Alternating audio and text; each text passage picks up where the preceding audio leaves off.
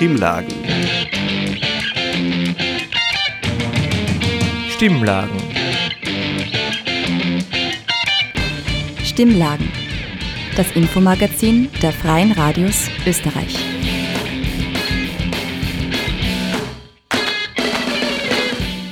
Willkommen bei den Stimmlagen.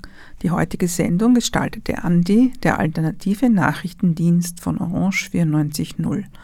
Mein Name ist Margit Wolfsberger und wir haben heute folgende Themen. Who Speaks for Whom? Eine Analyse von Schulbüchern und Lehrmaterialien auf die Repräsentation von Afrika hin. SOS Mitmensch hat die Initiative Zukunft Ukrainerinnen gestartet. Am 24.10. fand eine Demonstration der Kindergartenpädagoginnen in Wien statt und eine Studie zur rassistischen Diskriminierung in Europa wurde präsentiert.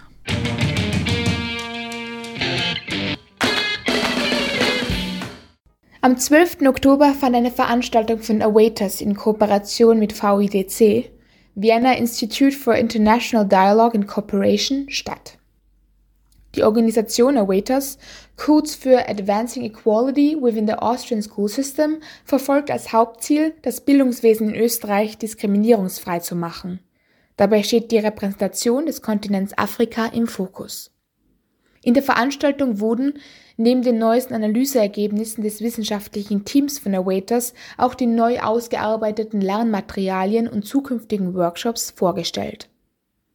Vanessa Spanbauer, Mitglied von Awaiters, sprach am Beginn der Veranstaltung die falsche Repräsentation des afrikanischen Kontinents in Österreichs Bildungsstätten an.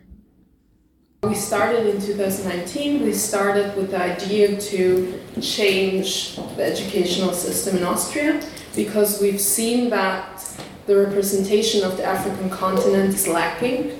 It's false. It's also um, very problematic and it's racist. And we um, would like to change it because we need to empower children with African heritage on the one side. On the other hand, Austria also needs to acknowledge that the image of Africa that media, for example, textbooks and the educational system portrays, is inadequate. Mhm. It's not a full image. Ursache des Problems sah Vanessa Spanbauer in dem kolonialistisch geprägten Denken. For me, also as a historian, I have to say that it drives me to acknowledge Austria's colonial past and the colonial knowledge that we still have today. Um, we see that in, we see that everywhere basically. But um, for me personally, it's very important that we acknowledge it, that we see it, and that we then can change the images because it affects people, it mm-hmm. affects black people, it affects young children. Dr. Sonja Zafrani, Obfrau der IDB, Initiative für ein diskriminierungsfreies Bildungswesen, war ebenfalls auf der Veranstaltung für eine diskriminierungsfreie Repräsentation Afrikas im österreichischen Bildungssystem zugegen.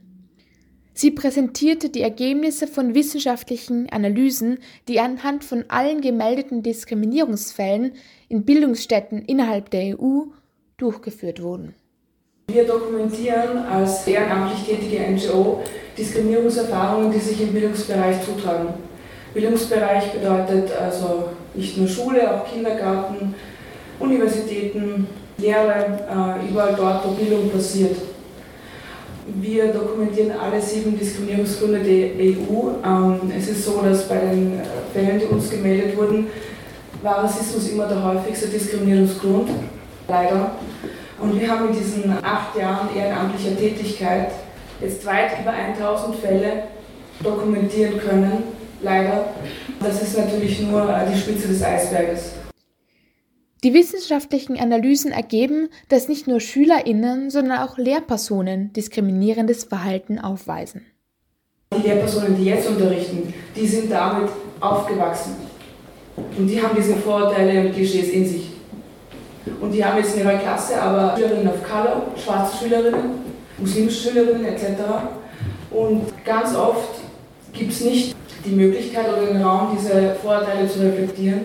Was noch viel schlimmer ist, es gibt leider auch Lehrpersonen mit rassistischen Vorteilen, die das auch an ihren Schülerinnen auslassen.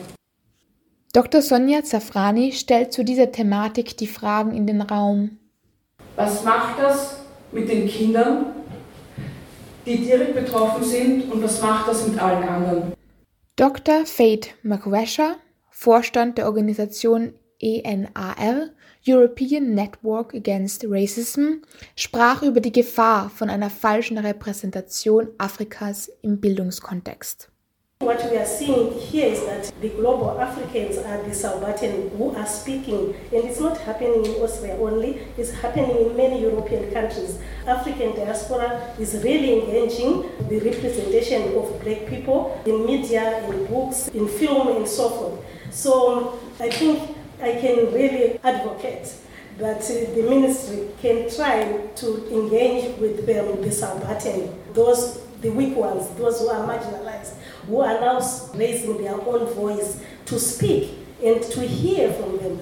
Because um, I think what I've, I heard is that uh, the ministry has got um, uh, samples that they have here, but the question becomes so why are we having these problems? We are having the problems because maybe the people who are designing those, those uh, modules are not knowledgeable about representation. Um, it's really uh, an expertise that is needed. Am Ende der Veranstaltung von Awaiters wurden zwei Maturanten vorgeladen, die ihre eigenen Erfahrungen berichteten. Thank you for the invitation and the possibility to talk and share my experiences to you after visiting a gymnasium in Vienna for eight years. I think after all these presentations and all we heard today, you can all imagine how my my experience uh, with the African country was in school. It's sad to say that everything we heard and experienced today is 100% true. And sitting here hearing all these presentations, pictures, and statements out of the textbooks, realizing that it is really a problem because me as a student, when you see the pictures we saw in the textbooks, you don't realize that it is a racist picture or a racist statement because the teachers, and that's what I think is the main problem, the teachers don't know and they are not aware. So it's not possible to talk with them. Ein weiterer Maturant sagt zur vorurteilhaften Darstellung Afrikas in den Lehrbüchern. My experience with the Austrian curriculum in general has been quite negative in this regard because African history has been reduced to its exploitation. and the lives and the societies of uh, the African societies have generally been portrayed in Eurocentric views.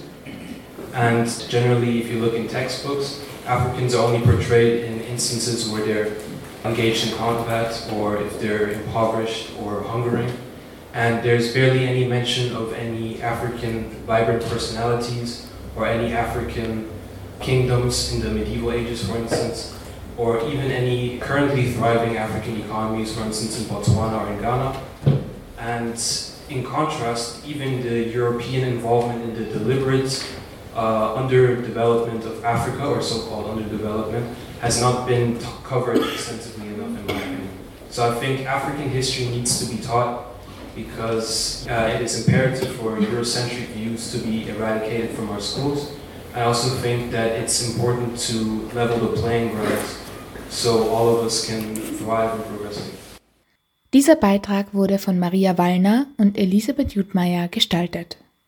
Das Tonmaterial wurde von Simon Inu bereitgestellt.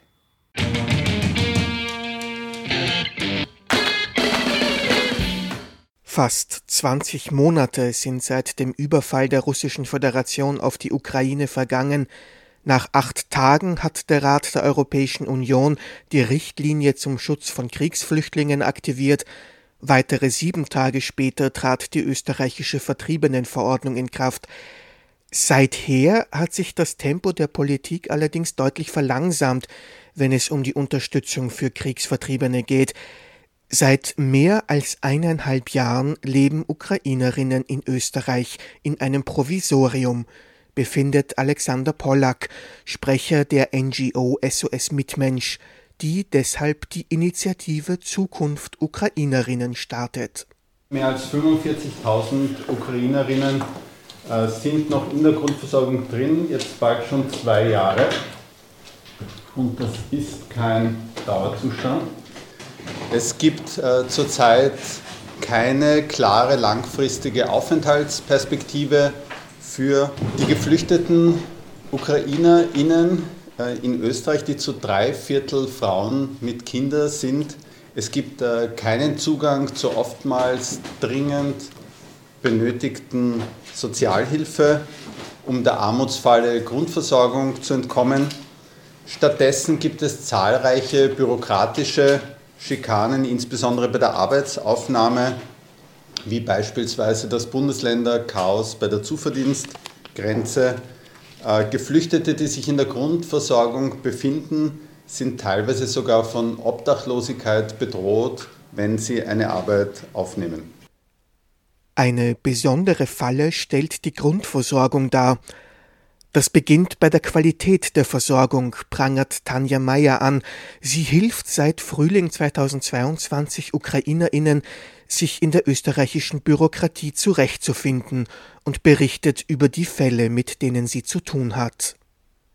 Julia lebt mit ihrem neunjährigen Sohn und 48 weiteren Ukrainern und Syrern in einem ehemaligen Motel in einer niederösterreichischen Kleinstadt, das von einem privaten Vermieter im Auftrag des Staates betrieben wird. Jeder Bewohner erhält nur 40 Euro Taschengeld pro Monat, um alle seine Bedürfnisse zu decken. Gefüttert werden sie mit faulenden Äpfeln und Gurken, altem Hühnerfleisch und hauptsächlich Bohnen und Reis. Julius sagt, es sei eine Katastrophe für die zwölf Kinder, die dort leben. Die 50 Bewohner teilen sich einen Herd, zwei kleine Kühlschränke und zwei Waschmaschinen. Julia beschreibt ihre Lebensbedingungen als Überlebensexperiment. Polina, eine Mutter von zwei Teenagern aus Mikolaev, arbeitet illegal, um genug Geld zu sparen, um eine Privatwohnung zu ziehen. Sie zeigt mir die Verbändigung auf ihren zierlichen Armen die von Pizzaöfen stammen. Ihr Mann ist an der Front. Oksana, eine Konstruktorin, die am dem berühmten Mria-Flugzeug in Hostomel gearbeitet hat, hat in Wien eine Vollzeitstelle gefunden, wurde aus der Grundversorgung entlassen und baut hier ein neues Leben für sich und ihre Tochter auf. Sie pendelt 90 Minuten in jede Richtung. Sie arbeitet jetzt ausschließlich auf Deutsch. Oksana ist eine Ausnahme. Sie hat es als hochqualifizierte Fachkraft ganz allein geschafft. Aus der Ukraine Geflüchtete haben zwar in der Theorie vollen Zugang zum Arbeitsmarkt, in der Praxis gibt es aber oft undurchsichtige Hürden für den Ausstieg aus der Grundversorgung. Findet jemand einen Job, so endet auch der Anspruch auf die Leistungen auf der Grundversorgung, etwa der Unterkunft. Die Ukrainer in der Grundversorgung haben zwar vollen Zugang zum österreichischen Arbeitsmarkt, aber das ist irreführend. Sie können nicht Vollzeit arbeiten, ohne zu riskieren, ihre Wohnung und die paar hundert Euro, die sie von Österreich erhalten, um sich zu ernähren, zu verlieren. Wer nicht Vollzeit arbeiten kann, wird nie genug Geld ansparen können, um eine Privatwohnung zu ziehen. Wenn Julia eine Vollzeitstelle finden würde, würden sie vom Staat sofort obdachlos gemacht werden. Normalerweise wird eine dreimonatige Kaution für eine Privatunterkunft verlängert. Sie hat nicht einmal ernährend so viel Geld. Auch Genia Judicka unterstützt Geflüchtete und sieht in den komplizierten Regelungen und mangelhaften Informationen große Probleme. Anfang des Jahres stimmten einige Bundesländer zu, die Regeln zur Zuverdienstgrenze zu ändern. Was sind die neuen Regeln? Nun, man kann immer noch 110 Euro und 80 Euro pro Angehörige verdienen, um die Grundversorgungsleistungen, so wie sie sind, zu behalten. Über diesen Betrag hinaus werden anteilig 65 Cent von den Geldleistungen abgezogen für jeden verdienten Euro. Wenn man im, im organisierten Quartier lebt, beginnt man in manchen Bundesländern ab einem gewissen Einkommen einteilig selber für den Wohnplatz zu zahlen. Der maximale Kostenbeitrag für ein Bett beträgt ungefähr 500 Euro. Passt. Haben Sie die Regeln kapiert? Checkt sie irgendwer in Österreich? Wie wäre das überhaupt möglich? Die Information ist ja nirgends klar öffentlich geschrieben. Nirgends. Warum dürfen UkrainerInnen nicht im Voraus wissen, wie das Einkommen aussehen wird, das sie tatsächlich behalten dürfen, wenn sie einen Job bekommen. Ohne klare Informationen hört man nur Worst-Case-Szenarien und Gerüchte. Vielleicht verliert man sofort die Unterkunft. Vielleicht muss man sofort 500 Euro pro Bett zahlen, unabhängig davon, wie viel man verdient. In Niederösterreich, wo die neuen Regeln nicht angenommen wurden, ist es ja genauso. Gerade solche Unklarheiten sind bei den knappen Budgets der Betroffenen kritisch. Dazu kommen noch häufige Verzögerungen im bürokratischen Prozess. Das zweite Problem ist das bürokratische Verfahren selbst. In einigen Bundesländern werden bei Arbeitsaufnahme alle Geldleistungen eingestellt, bis die neue reduzierte Grundversorgungsleistung berechnet wird. Nochmals, eine Frau mit einem Kind bekommt 735 Euro aus der Grundversorgung. Sie findet einen Teilzeitjob für 500 Euro. Ihre reduzierten Geldleistungen wären damit auch ca. 500 Euro. Aber es kann drei Monate dauern, bis sie dieses Geld bekommt.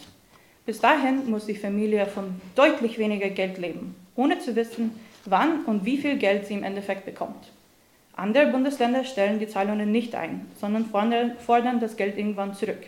Also natürlich wollen die Ukrainerinnen arbeiten, aber die Ukrainerinnen wollen kein russisches Roulette spielen, wenn sie einen Job annehmen. Best Case Scenario, die Ukrainerin beginnt ein unabhängiges Leben, ist stolz auf ihre Erfolge, beginnt sich richtig zu integrieren. Worst Case Scenario, sie verliert die Unterkunft oder erfährt nach einem halben Jahr, dass sie Tausende von Euro Schulden hat und mit noch weniger Geld auskommen muss als zuvor. Ich könnte immer weitermachen. Als letztes möchte ich aber noch anmerken, das Ganze passiert ja на языке, который человек только начал учить, и в бюрократических терминах уж точно не разбирается. Also in einer Sprache, die die Person gerade erst zu lernen angefangen hat und in der sie insbesondere mit bürokratischen Begriffen ja sicherlich Schwierigkeiten hat. Der Zugang zu Bildung für die Kinder der Geflüchteten ist für viele problematisch, zwischen den sozial isolierenden Deutschklassen, nicht altersadäquater Einstufung und fehlenden Angeboten auf Ukrainisch lässt die Leistung des österreichischen Schulsystems für Ukrainerinnen zu wünschen übrig, berichtet Sophia Bodnarjuk. Ich möchte sagen, dass alle Familien sich beweigert haben, sich öffentlich über die Probleme, die sie beim Zugang zur Bildung erleben, zu äußern und ihre Schulen zu nennen. Die Leute wollen keine Publicity. Sie haben Angst, dass sich ihre Situation dadurch verschlechtert. Es ist oft einfacher, das Kind in eine ukrainische Schule online lernen zu lassen und das österreichische Bildungssystem nicht zu verstehen. Viele landen in sogenannte Deutsch- Förderklassen. Das sind Integrationsklassen, in denen die Kinder keine eigene Klasse haben, sondern einfach in einen Raum mit vielen Ki Kindern in unterschiedlichen Altern zur Schule gehen. Dort lernen sie ohne klaren Programm. Eine weitere Schwierigkeit der Mutter vor Erstklässlern ist, dass es schwierig ist, Lehre und Programme zur Erlernen der ukrainischen Sprache zu finden. Die Kinder fangen sofort an, Deutsch zu lernen. Sie verfügen nicht über die Grundlagen ihrer Muttersprache und können nicht auf Ukrainisch schreiben und lesen. Ich habe mit Vertretern der Stiftung gesprochen, die mit Kindern aus arabischen Ländern gearbeitet haben. Unkenntnis der Muttersprache führt zu Schwierigkeiten beim tiefen Erlernen anderen Sprache. Wie können diese Probleme gelöst werden? SOS-Mitmensch-Sprecher Alexander Pollack hat eine grundlegende Forderung. Die Probleme, die hier geschildert wurden, betreffen nicht nur UkrainerInnen, sondern auch viele andere äh, Geflüchtete in Österreich. Aber sie betreffen im Moment äh, ganz besonders eben die ukrainischen Geflüchteten, weil äh, so viele davon in der Grundversorgung festsitzen, äh, aufgrund des vertriebenen Status. Und deswegen ist ein aus unserer Sicht wäre ein wichtiger Schritt und eine wichtige Forderung die Gleichstellung der Rechte der Ukraine-Vertriebenen mit den Rechten von Asylberechtigten. Dieser Schritt würde zum einen langfristige Aufenthaltssicherheit bedeuten, er würde den Zugang zur Sozialhilfe öffnen, auch den Zugang zu Programmen des ÖEF und des AMS hinsichtlich Ausbildung äh, und Arbeitsmarktqualifizierung und es würde den aus der Ukraine geflüchteten Menschen in Österreich endlich ermöglichen, nach vorne zu blicken und äh, sich tatsächlich auch eine Perspektive in Österreich vorstellen zu können. Diese Forderung steht im Zentrum der Initiative Zukunft Ukrainerinnen von SOS Mitmensch. Weitere Informationen und die Möglichkeit, die Initiative mit einer Unterschrift zu unterstützen, gibt es auf der Website zukunft-ukrainerinnen.at. Dieser Beitrag wurde gestaltet von Stefan Resch. Wir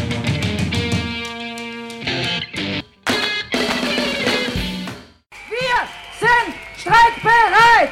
Wir sind streikbereit! Danke euch! Am 24.10. haben sich Pädagoginnen und Pädagogen von privaten Wiener Bildungseinrichtungen vor der Votivkirche zusammengefunden. Dass in Kindergärten seit längerer Zeit Unzufriedenheit herrscht, ist wohl bekannt. Aktuell liegt das Einstiegsgehalt von Erziehungspädagoginnen und Pädagogen bei ungefähr 1500 Euro netto. Dieser Betrag liegt nur 100 Euro über der Armutsgefährdungsschwelle. Auf eine Erziehungsperson dürfen bis zu 25 Kinder pro Gruppe kommen. Entsprechend hoch ist der Belastungsgrad bei andauerndem Personalmangel. Nach Beendigung der Ausbildung sind nur 55 Prozent der Ausgebildeten tatsächlich im Job tätig. Das Anliegen der Demo fasst Claudia Huber für uns zusammen. Sie ist seit 20 Jahren Angestellte bei Kiwi, Kinder in Wien, angefangen als Kindergartenpädagogin, nun als Qualitätsmanagerin und Kinderschutzbeauftragte.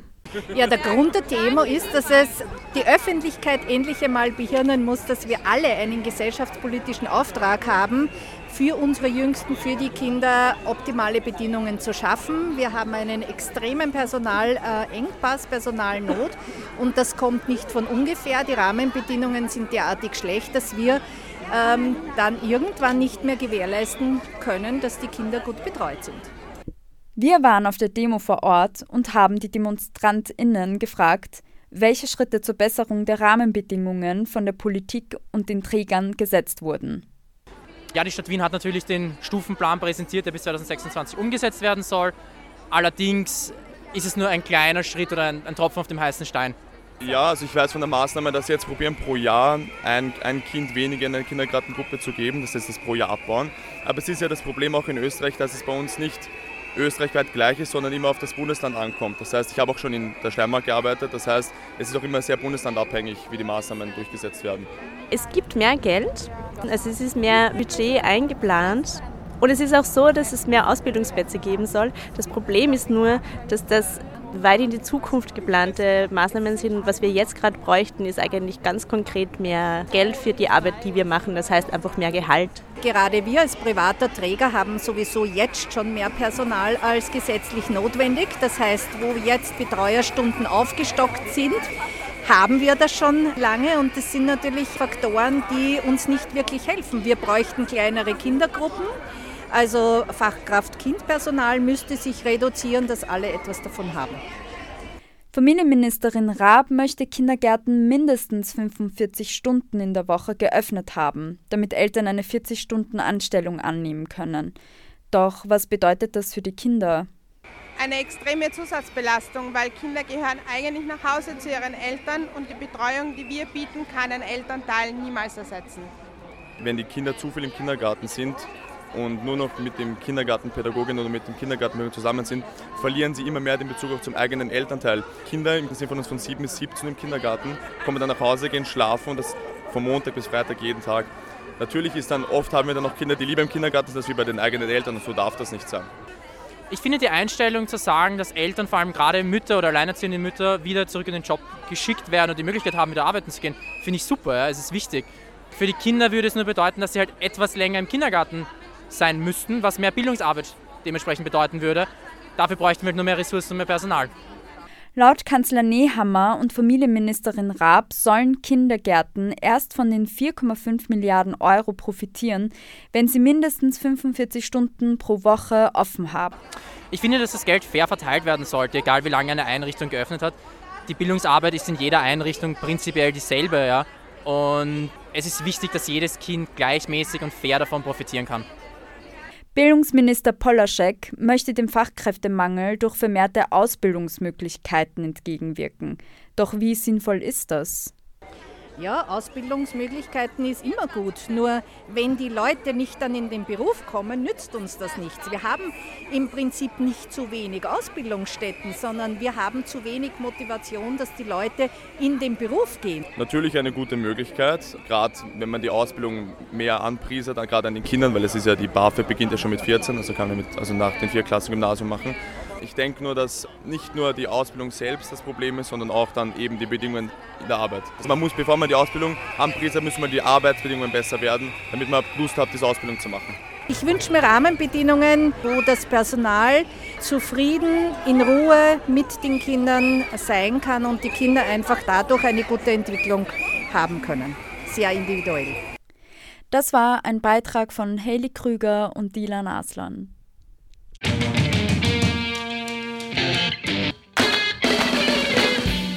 Am 25. Oktober wurde von der European Union Agency for Fundamental Rights, kurz FAA, eine Studie veröffentlicht, die sich mit Rassismus in EU-Mitgliedstaaten beschäftigt. Die Studie trägt den Titel Being Black in the EU und beschäftigt sich speziell mit diskriminierenden Erfahrungen von Menschen afrikanischer Herkunft.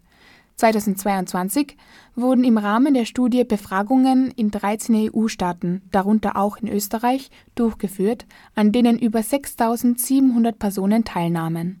Für die Teilnahme ausgewählt wurden afrikanische Immigrantinnen und Menschen, die zumindest einen Elternteil aus der subsaharischen Region haben. Alle Teilnehmerinnen waren mindestens 16 Jahre alt und haben mindestens ein Jahr in einem EU-Mitgliedsstaat verbracht. Die Studie der FAA soll zeigen, dass Rassismus nach wie vor ein Problem in Europa darstellt und dass Handlungsbedarf von Seiten der EU besteht. Insgesamt ergibt sich aus der Studie der FAA, dass es einen Anstieg von Diskriminierungsfällen innerhalb der 13 untersuchten Staaten gab. 2016 erlebten nur 39 Prozent aller Befragten mit afrikanischer Herkunft Diskriminierung aufgrund ihrer Hautfarbe. 2022 waren es 45 Prozent. Österreich steht neben Deutschland und Finnland an der Spitze der Staaten mit den meisten Diskriminierungserfahrungen. Dort war der Anstieg besonders hoch. In Österreich gaben im Jahr 2016 51 Prozent der Befragten an, in den vergangenen fünf Jahren Opfer von rassistischer Diskriminierung geworden zu sein. Im Jahr 2022 waren es bereits 72 Prozent. Besonders in den Bereichen Arbeitsmarkt, Wohnungssuche und Gesundheitswesen erleben Menschen mit afrikanischer Abstammung häufig Diskriminierung so die Studie der FAA. Im Vergleich zum Durchschnitt sind sie öfters nur mit temporären Verträgen angestellt und für ihre Jobs überqualifiziert. Daher sind sie einer erhöhten Armutsgefährdung ausgesetzt. Ein Drittel aller Befragten geben an, dass sie Schwierigkeiten haben, sich finanziell über Wasser zu halten. Bei der Wohnungssuche hatte ein Viertel der Befragten Probleme aufgrund rassistischer Diskriminierung und bekam Wohnungen seltener als der Durchschnitt. Im Gesundheitssektor gab jeder Zehnte an, benachteiligt worden zu sein. Einen zentralen Problempunkt stellt auch rassistische Belästigung in verbaler oder in Gewaltform dar. Verbale Übergriffe beziehen sich hierbei auf Drohungen oder Beleidigungen. Ein Drittel der Befragten aus den 13 Staaten insgesamt hat rassistisch motivierte Belästigung verbal oder durch Gewalt erfahren. In Österreich waren es 40 Prozent. Vor allem im Schulsystem stellt dies ein großes Problem in Österreich dar. Gemeldet werden Vorfälle jedoch selten. Nur 9% aller Diskriminierungen waren von den Opfern gemeldet, daher bleiben sie oft unsichtbar und man kann mit einer hohen Dunkelziffer rechnen. Von Gewaltfällen waren 64% nicht gemeldet. Als Gründe dafür nennen die Befragten unter anderem den Glauben an, nichts mit ihrer Meldung bewirken zu können, sowie die Angst, nicht ernst genommen zu werden. Das geringe Vertrauen in die Polizei spielt dabei eine ausschlaggebende Rolle. Nachdem diskriminierende Erfahrungen gemacht wurden, sinkt das Vertrauen in öffentliche Autoritäten besonders. Dieses wäre laut der European Union Agency for Fundamental Rights jedoch wichtig, um die soziale Inklusion von Personen afrikanischer Herkunft voranzutreiben. Dieser Beitrag wurde von Maria Wallner und Elisabeth Judmeier gestaltet und eingesprochen von Sascha Stoff und Elisabeth Judmeier. Das waren die Stimmlagen das gemeinsame Infomagazin der Freien Radios in Österreich, diesmal gestaltet von Andi, dem alternativen Nachrichtendienst von Orange 94.0 in Wien. Koordination und Moderation Margit Wolfsberger. Nähere Informationen gibt es unter stimmlagen.at. Alle Stimmlagensendungen zum Nachhören gibt es auf cba.media. Die nächste Ausgabe der Stimmlagen kommt von der Redaktion von unten von Radio Helsinki aus Graz. Danke heute fürs Zuhören.